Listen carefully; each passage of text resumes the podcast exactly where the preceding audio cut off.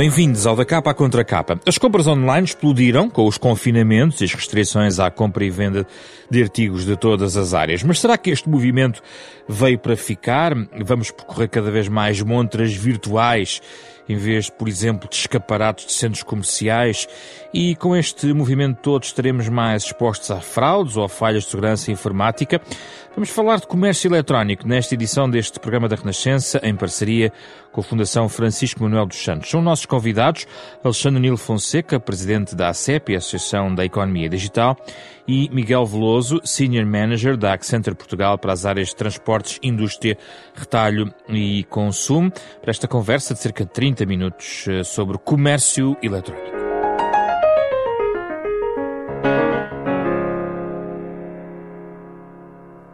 Muito obrigado pela vossa disponibilidade, Alexandre Fonseca e Miguel Veloso. Começo uh, por si, Alexandre Nilo Fonseca. Sabemos agora, aliás, os dados são muito recentes e são da CIBS, que fez um pouco um balanço um, de 365 dias de estado de emergência, desde o primeiro estado de emergência. Uh, o que o comércio digital passou, ou o peso do comércio digital no total das compras subiu de 10% no antigo normal para 18% no segundo período de confinamento, e isto significa que foi até hum, mais vincado, quer já neste segundo confinamento, uma vez que o aumento no primeiro confinamento foi de 15. Portanto, passámos de 10 do antigo, 15 no primeiro confinamento, 18% no segundo confinamento. Um, era possível ter ido mais longe, apesar de tudo, Alexandre Nilo Fonseca? O impacto desta pandemia no, comércio, no desenvolvimento do comércio eletrónico em Portugal é evidente.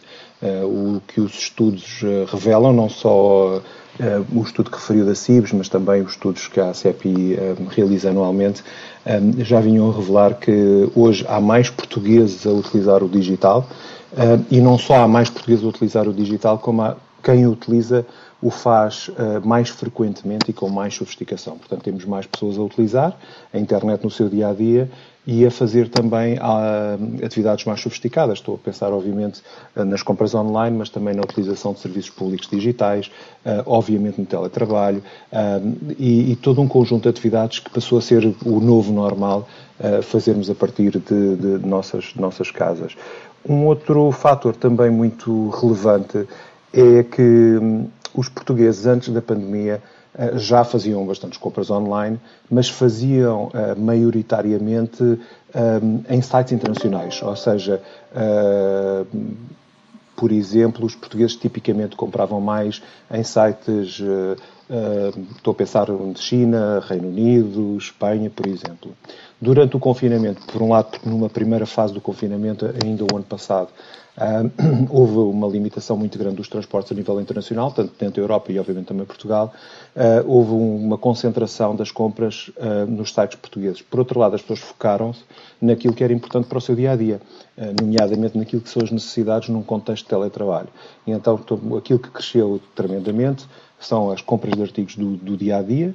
Uh, estamos a pensar, por exemplo, o setor, uh, tudo o que tem a ver com alimentar, uh, mercearias, mas também, por exemplo, a alimentação entregue em casa, as refeições entregues em casa. Uh, tudo o que tinha a ver também com a eletrónica cresceu bastante durante este, este período e, portanto, aquilo que nós vimos acontecer foi talvez o efeito mais relevante durante este período, foi não só o aumento das compras online por parte dos portugueses numa perspectiva absoluta, mas a concentração das compras em sites portugueses. Portanto, há aqui um efeito muito importante na economia, que é uma cada vez maior preparação por parte das empresas uh, para venderem ehm, aos, aos, portugueses. É aquilo que nós chamamos uh, tipicamente o comércio eletrónico de proximidade, ou seja, não é tanto uma perspectiva de vender para outros países e vender internacionalmente, mas vender para satisfazer as necessidades, muitas vezes num contexto das mesmas cidades ou das mesmas, uh, das mesmas mesmo, mesmo em aldeias, aldeias ou vilas mais, mais pequenas. Hum. Este, Sim. Este, portanto, estes foram, eu diria que são impactos muito relevantes. A ACP tinha feito uma estimativa este ano uh, que o comércio eletrónico também uh, teve, em 2020, teve um, um, crescimento muito significativo, aquilo que nós chamamos de business to consumer, no fundo é aquilo que os consumidores compram, portanto há uma outra, outra dimensão que é aquilo que as empresas vendem a outras empresas ou mesmo ao Estado português, mas quando nos focamos naquilo que é o business do consumer, portanto a venda aos consumidores, vemos aqui que este ano de 2020 uh, poderão ter sido comprado pelos portugueses qualquer coisa como 7,4 mil milhões de euros, o que é obviamente um valor muito significativo, uh, mesmo comparando Uh, com valores, por exemplo, estou a pensar há um, dois anos, onde esses valores andavam abaixo, uh, rondavam cerca de 5 mil milhões. Portanto, crescimentos muito significativos e nós estamos a, a, a perspectivar que em 2025, portanto, nos próximos anos, vamos ver um crescimento uh, que pode atingir qualquer coisa como 11 mil milhões comprado pelos portugueses na internet, mas como lhe digo, talvez tivesse que, que, que, destacar, é não só a perspectiva da compra online, o crescimento absoluto, mas acima de tudo o crescimento em sites portugueses. Miguel Veloso, eh, o Alexandre Fonseca aqui no fundo foi recuperar, digamos, as lições deste, desta pandemia em relação ao comércio eletrónico. Já agora aproveito para lhe pedir as suas notas em relação um, àquilo que, hum, às, às, notas que tira em relação à, progressão do comércio online uh, em tempo de pandemia e já vamos mais à frente para aquilo que poderá ficar para o pós-pandemia. Miguel Veloso. Ok, muito obrigado, uh, José Pedro Fazão, muito boa tarde. Em primeiro lugar, quero agradecer o convite para participar neste programa, faço com imensa satisfação. Quero também saudar o Alexandre Nil Fonseca e quem nos ouve pela rádio e pelas plataformas digitais. Eh, eu, eu estou alinhado e concordo com o que o Alexandre acabou de dizer. Portanto, nós vivemos uh, um momento de transformação digital que tem afetado a sociedade e a economia, isso é indiscutível, uh, e o retalho não se exclui deste processo de transformação. Uh, antes, pelo contrário, acho que o retalho tem sido um protagonista, um protagonista bastante uh, uh, sério de, deste processo. Portanto, o contributo que tem dado para, de facto, fazer crescer o comércio eletrónico, para que se adotem princípios e paradigmas de omnicanalidade, de, de promoção da mobilidade, portanto, atestam bem o que acabo de dizer.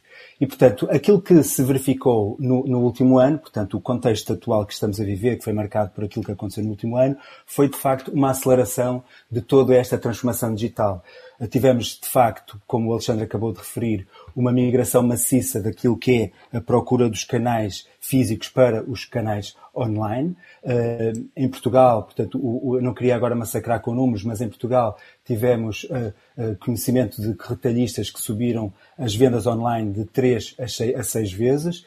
Nos Estados Unidos, por exemplo, isto para dar uma perspectiva internacional, o peso do comércio eletrónico passou de, em 2019, de cerca de 11% do, do volume total de retalho para cerca de 20%, e, portanto, atesta bem a aceleração que o contexto da pandemia trouxe para este processo de transformação digital.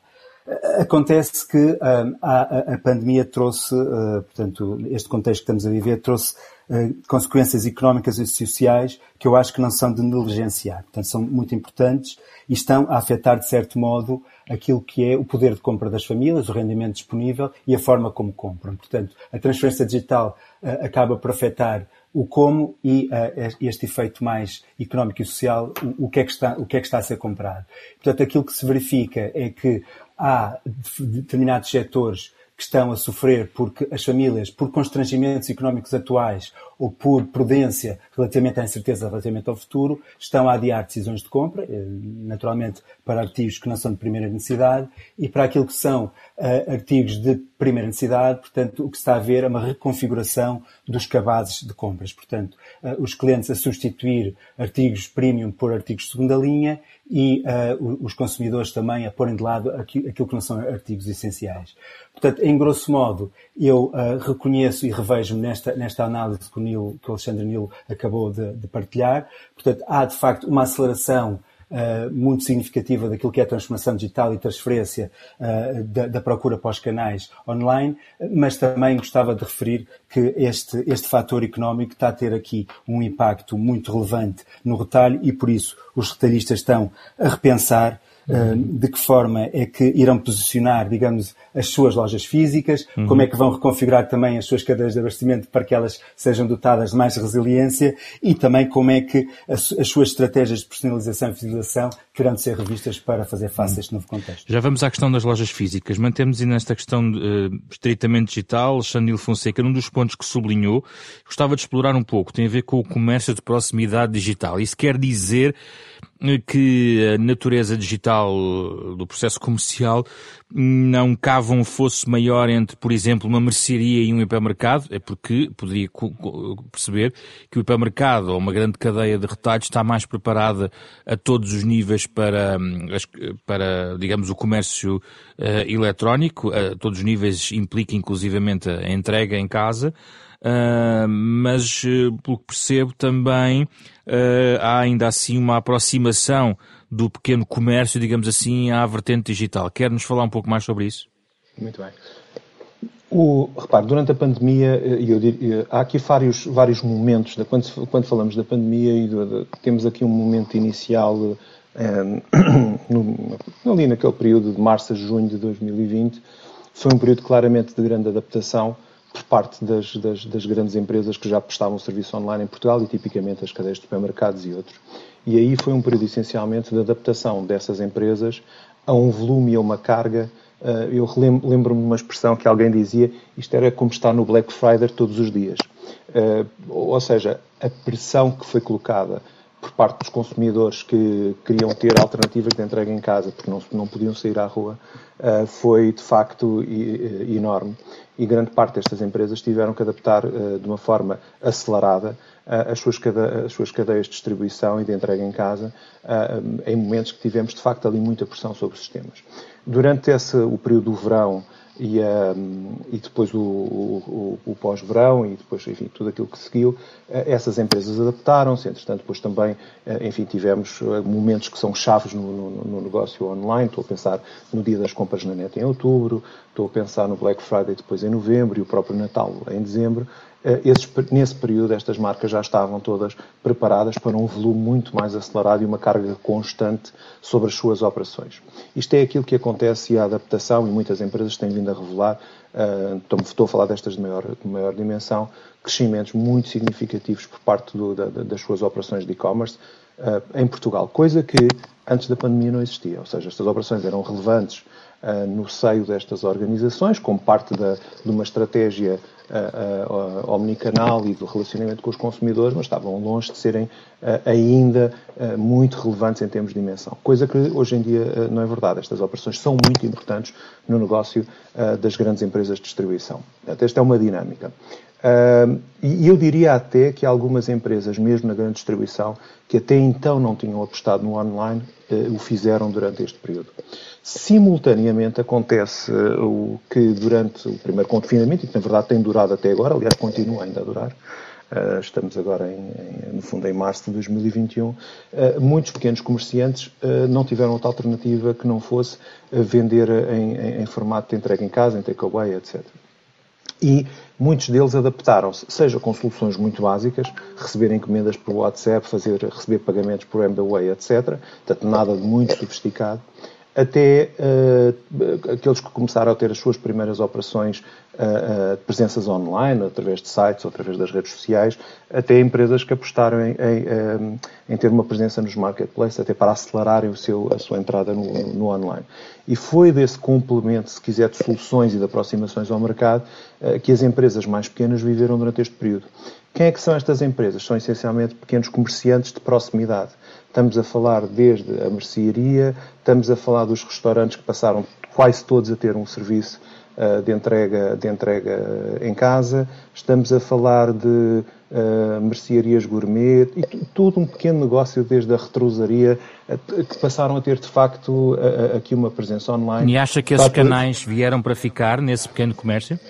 Estou convencido, convencido, que sim. Repara, o nosso o estudo que a ACEP uh, publicou em outubro e que já apanhou, uh, do ponto de vista da análise, uh, uma parte significativa da, um, do período da pandemia, não apanho obviamente este, este que estamos a ver agora, onde tudo isto se acentuou, mas já de alguma forma revelava aqui algumas tendências. Repare, já manifestava que, e para ter uma ideia dos, dos enfim, dos, dos, principais indicadores, no período antes da pandemia, apenas 40% das empresas portuguesas tinham uma presença online. O que é, que é ter uma presença online? É, é ter um site, é ter, estar, ter uma presença nas redes sociais, estar no marketplace, por aí fora. Uh, vou voltar a repetir, apenas 40%, ou seja, 60% das empresas portuguesas estavam desconectadas. É como se não existissem nos dias de hoje. Se a procurarmos uh, no, no, no, Google Maps, elas provavelmente não apareceriam. Uh, o salto uh, de 2019 para 2020, e repare, estamos a falar em outubro de 2020, uh, um, passa de 40% para 60%, são 20 pontos percentuais. Ou seja, temos aqui um enorme, de facto, um enorme impacto e uma percepção muito clara por parte das pequenas e médias empresas. Esse número foi essencialmente o impacto das, das, das microempresas, ou seja, este, este crescimento deve-se uh, ao crescimento do, das empresas com menos de 10 colaboradores, uh, mostra bem uh, que os pequenos comerciantes perceberam que é inevitável ter uma presença online, ou seja, não estar online é como se não, é, é não existir. e, portanto, de uma forma ou de outra, seja de uma forma mais sofisticada ou menos sofisticada, todos apostaram.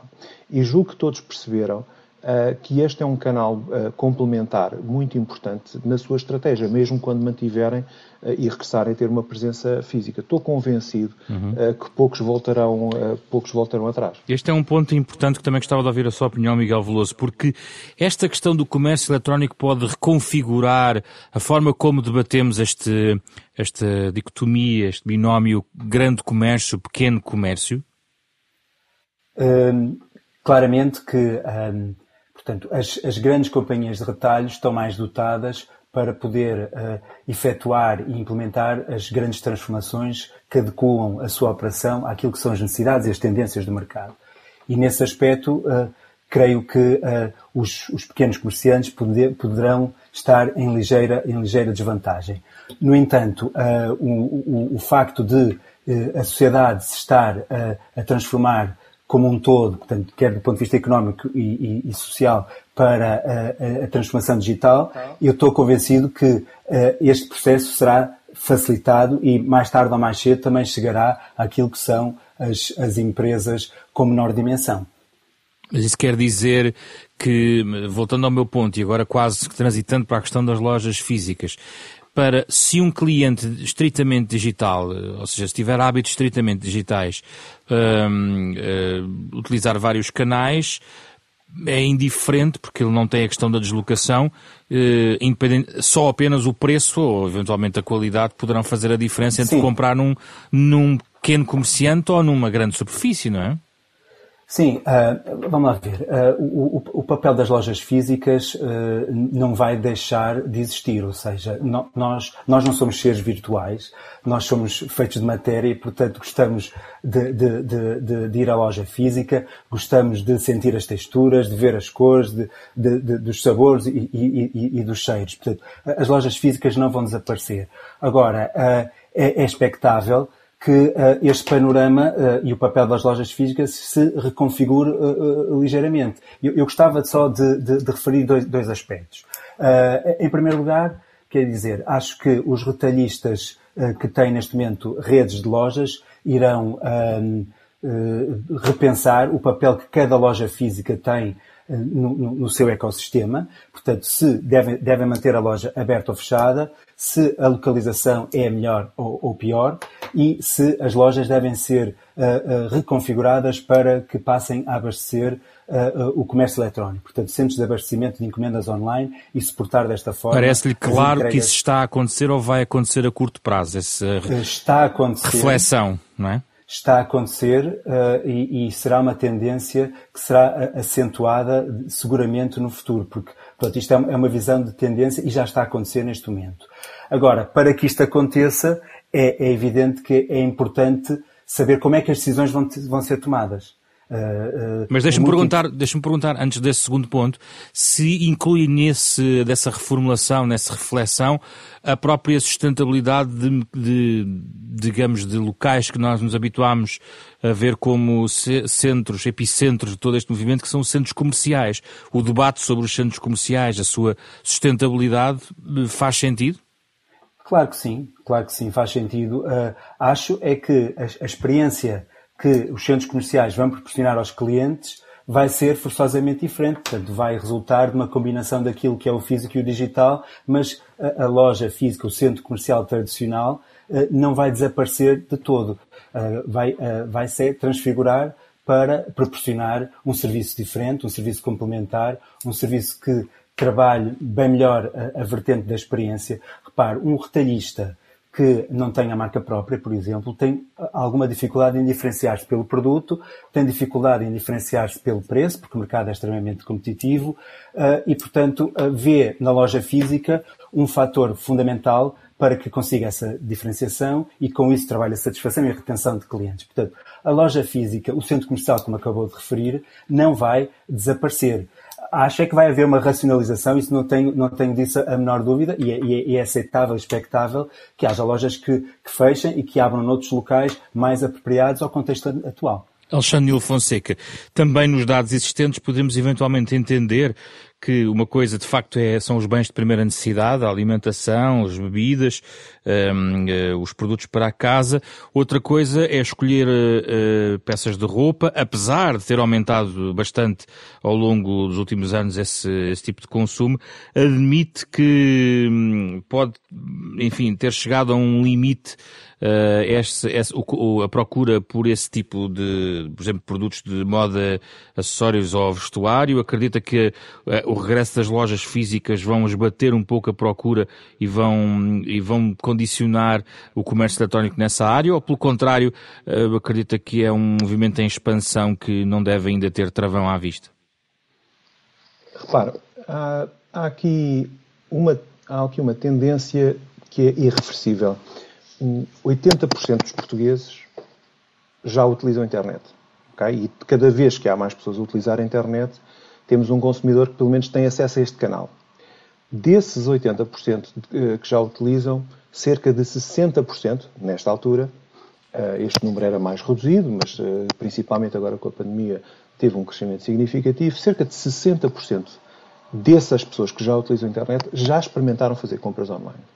Portanto, aquilo que acontecia até agora era um bocadinho é, a existência de uma parte da população que não tinha ou acesso à internet ou, se tendo acesso, não o fazia de uma forma muito sofisticada. Esta combinação de ter acesso, ter interesse, ter experimentado, ter gostado, e se quiser complementado com uma outra perspectiva que é muito importante, que é o aumento da oferta de produtos e serviços online, que também é claro durante este, este ano que passou. Uh, e isso é muito importante porque uh, o que acontecia até agora é cada vez que havia pessoa, cada vez mais portugueses a comprar online, a tendência era iam comprar fora de Portugal. E nós agora, com o aumento da oferta portuguesa, temos aqui de facto uma grande oportunidade que as empresas portuguesas possam beneficiar deste, deste efeito. Isto é uma inevitabilidade e, portanto, isto, não, penso que nenhuma empresa vai poder pensar que uh, poderá viver com um número cada vez mais reduzido de consumidores, que o único canal que conhece é o canal físico e a única forma de comprar que gostam é, é física. Portanto, a questão é o que... balanceamento, não é, é ser um canal único. Ou seja, o que eu quero para se perguntar é, na sua perspectiva, de uma maneira realista, como é que estima o balanço ajustado pós-pandemia, por exemplo, no balanço entre uh, consumo em loja física e comércio eletrónico? Depende, depende muito de categoria. Eh, eu diria aqui que, por um lado, esta, o digital e o físico são cada vez mais complementares. E esse é que é o ponto que as empresas têm que perceber, que é, não é um nem outro, é complementar. Ah, existem dois conceitos que se complementam, um chama-se web rooming e o showrooming. Web rooming não é mais do que as pessoas procurarem e pesquisarem online um determinado produto e serviço, compararem e depois fazerem uma compra uh, no mundo físico porque é aí que se sentem confortáveis. Isso é muito vulgar, por exemplo, eh, no setor automóvel. O setor automóvel, obviamente, há algumas experiências interessantes de venda online e até de entrega uh, do, do, carro em casa, etc. Mas, claramente, a maioria das, das vendas continua a acontecer no mundo físico. Agora, a verdade é que todo o processo de decisão, eh, a comparação, a utilização dos, dos simuladores para, para ver as cores, as opções dos interiores, as opções de motor, etc., etc., isso é hoje essencialmente feito tudo online. Portanto, aqui é um fenómeno do web rooming que praticamente uma marca se deve escapar. Mas há muita gente que quer continuar a ver uh, uh, aquela peça de roupa em particular, uh, namorar a montra, digamos assim, certo. não é? Chama-se isso o showrooming. É o, é, o, é o efeito precisamente inverso, que é é pesquisar na loja física, experimentar, isso acontece, por exemplo, muito na roupa. Estou a pensar experimentar uns sapatos, ver se gosto, se não gosto, se não é certo, se não é certo, e depois acaba por comprar online. Porquê? Porque muitas vezes online, seja porque o preço é mais barato, seja porque uh, tem mais opções de cores ou de modelos, etc. E é a combinação destes dois, dois fenómenos, uh, de web rooming, showrooming, e até, se quiser, de um terceiro, que é ah, por vezes nós fazemos coisas que é totalmente online. Hoje, praticamente tudo, é verdade que é uma categoria que tem estado um pouco mais parada, mas que vai, vai retomar com certeza, que é, por exemplo, a compra de bilhetes de, de, de, de avião, eh, etc. Todo o processo está desmaterializado, já praticamente ninguém compra uh, online para depois ir buscar no mundo físico. Portanto, há, esse processo é todo digital. Esbateram-se as dúvidas, outra questão que eu tinha a colocar aqui, muitos, muitos ouvintes podem colocar, esbateram-se as dúvidas sobre a, a segurança toda, de todo o processo eletrónico, a questão das falhas, das fraudes, porque uh, quanto mais gente estará nesta arena digital, certamente também aqueles que não estão pelas melhores razões também vão estar mais. Certo, é mais apetitoso cometer crimes nesta fase que há mais consumidores online. Uh, e nós, infelizmente, vamos ouvindo falar de, certas, enfim, certos exemplos na, na, uh, na, comunicação social. Tendo dito isto, a, a verdade é que, por um lado, há uma, há uma preocupação uh, cada vez maior por parte dos consumidores e também estão mais alerta. Uh, há uma preocupação, esse é um dos pontos que, que, que, me parece que são, também resulta daqui, é Uh, grande parte dos consumidores quer transmitir confiança, uh, desculpa, procura confiança nos sites. O, o, a ACEP, em conjunto com a DECO e com o ponto .pt, tem um selo chamado confio.pt, é um selo de confiança que é colocado nos sites e que de alguma forma garante que esta empresa é idónea, que cumpre as melhores práticas, cumpre a legislação, etc. E os consumidores tendencialmente irão cada vez mais procurar este tipo de soluções. Já agora dizer que este selo também funciona a nível internacional.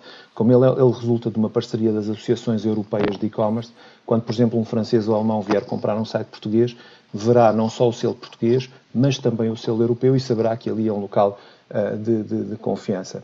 Algo que também aconteceu durante este período e que complementa isto que estou a dizer uh, é um cada vez maior uh, utilização de, modelo, de modelos de pagamento em formato eletrónico. Ou seja, e curiosamente esse aumento não foi, só foi, aconteceu na internet, eh, ou seja, as pessoas habituaram-se a pagar e a utilizar sistemas seguros eh, de pagamento online, mas até no mundo físico, com a introdução cada vez mais do contactless, Sim. enfim, até por razões de, segura, de, de, de, segurança de saúde, não é? Portanto, não haver contacto físico. O contactless hoje está disseminado. Eh, praticamente o dinheiro físico também tenderá a, a desaparecer. E, portanto, essa maior experiência que as pessoas têm cada vez mais na utilização de, se quiser, de metodologias de interface do ponto de vista de consumo totalmente desmaterializadas, uhum. uh, tornam os consumidores uhum. também mais, mais conhecedores, mais experientes. Miguel Veloso, gostava de ouvir sobre algo que tem a ver com até algo que li de, descrito por si sobre o, também a inteligência artificial entrar nesta equação como forma de acelerar todo este processo. Mas gostava que articulasse a sua ideia em relação às próprias lojas físicas. Ou seja, eu percebo, eh, e acho que é, é perceptível a inteligência artificial na, na, dimensão online, gostava também de perceber, com exemplos práticos, como é que pode mudar, digamos, a experiência de comércio uh, em termos físicos quando uh, as pessoas voltarem a uma rotina de fazer as suas compras mais em lojas físicas do que fazem neste momento, obviamente porque estamos em confinamento. Muito bem, com muito gosto. De facto, a, pandemia introduziu novos, novos fatores que estão a influenciar as expectativas dos, dos consumidores. Portanto, os consumidores vão querer deslocar-se às lojas físicas só quando for estritamente necessário, querem experiências de loja mais rápidas, lojas sem filas, querem uh, evitar interações com uh, uh, os funcionários de loja e também não, não, não se cruzarem com, com outros clientes. E, de facto, a inteligência artificial tem sido uma pedra angular para dar resposta a todos estes desafios que estão a ser colocados aos retalhistas, nomeadamente através da implementação de soluções para uh, checkout automático, como por exemplo a Amazon Go tem, é um exemplo muito conhecido, em que através da análise de vídeo em tempo real, o sistema de loja percebe quais são os artigos que estão a ser colocados no cesto do, do, cliente e quando o cliente sai da loja, automaticamente é feito o checkout, o pagamento digital e uh, imediatamente a seguir o cliente recebe um e-mail com a fatura. Isto, isto parece magia, mas de facto é a inteligência artificial a, a, funcionar. Outros aspectos são, por exemplo, a utilização de robôs em loja para que uh, desempenhem tarefas que habitualmente são desempenhadas por, por, por operadores de placa de venda, como por exemplo reposição de artigos em stock, verificação se os artigos estão fora de sítio, uh, verificação se os preços estão bem ou mal marcados, verificar artigos que estão em riscos de ficar em ruptura, portanto, atividades que poderão ser desempenhadas por um robô e, portanto, tira pessoas da placa, da placa de venda que corresponde um bocadinho a esta expectativa de distanciamento social, de segurança que, que está aqui uh, a ser discutida. Depois há o aspecto também uh, uh, da, da, realidade virtual aumentada. Portanto, o, o, os consumidores têm, através de tecnologias sofisticadas, a possibilidade de testar produtos, de comparar produtos e, com isso, evitar segundas deslocações à loja caso, na primeira visita, o artigo queriam ver ou testar, não está, não está disponível para, para, para, para fazer uh, este, este teste. E, por fim, tecnologias como, por exemplo, os chatbots, que estão a permitir, portanto, a interação em linguagem natural dos, dos, dos, dos clientes com um algoritmo de inteligência artificial uhum. e com isso, portanto, também evitar que se confronte e que se contacte diretamente uh, uh, um humano, portanto, neste, neste processo de relação entre as marcas e os consumidores. Por fim, Miguel, porque também uh, os transportes fazem parte do seu portfólio profissional, que se liga aqui nesta questão do comércio eletrónico, tendo em conta a capacidade logística de fazer chegar os produtos à casa das pessoas, o que é que isso implica para a nossa rede, no fundo, de, de transportes, numa altura em que estamos também preocupados com, com retirar muitos uh, veículos da estrada por razões ambientais, toda esta explosão do comércio eletrónico não vai colocar as nossas cidades, os nossos as nossas rotinas, as nossas paisagens cheias de pequenos mecanismos de entrega, como já vemos hoje em dia, eh, até de certa forma motorizada.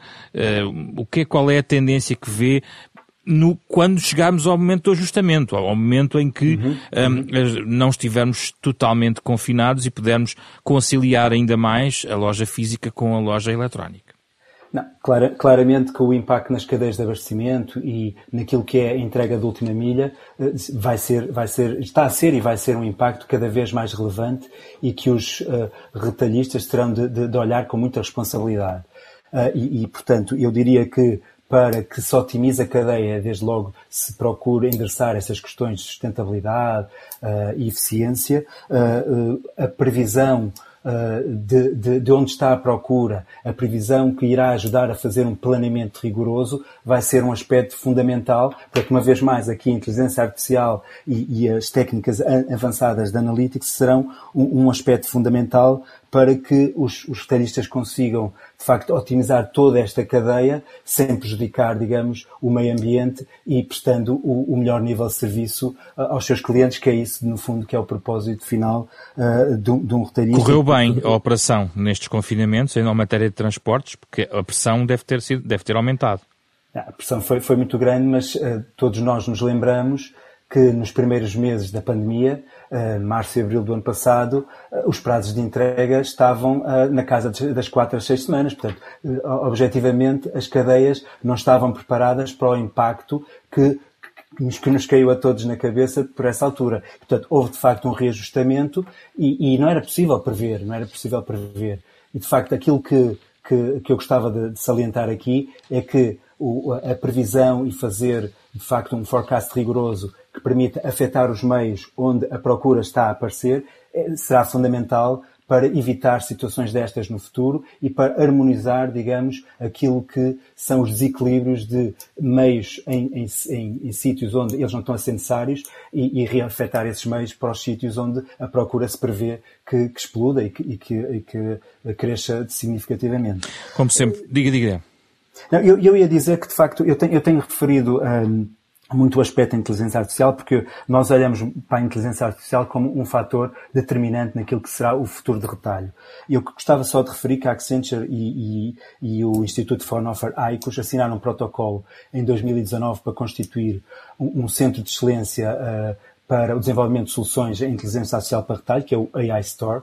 E se de facto nós nos lembramos de fazer isso em 2019, constatávamos a ascensão do fenómeno da inteligência artificial e o impacto que estava a ter no retalho, hoje, em 2021, com, com todo o contexto que se passou, uh, estamos seguros de que uh, não, esse fenómeno não é só uma ascensão, mas mais do que isso, esse fenómeno é uma urgência e uma obrigação que os retalhistas deverão considerar com toda a responsabilidade e toda a consciência para para, para conseguirem continuar a sobreviver no mercado e responder às expectativas dos clientes. Avançamos então para uh, as sugestões, no fundo, quem quiser saber mais sobre este tema, tema que é estudado uh, um pouco por todo o mundo, para além da realidade que nós vamos encontrando. Alexandre Fonseca, quer nos deixar alguma sugestão? Eh, eu, eu, gostava só de complementar aqui a resposta anterior, se for possível, Força. se tiver ainda aqui uns, uns minutos. Uh, eu julgo que há aqui duas ou três tendências que, que, são complementares ao tema da inteligência artificial e que vão ser uh, determinantes no, na evolução do, do, do, comércio eletrónico.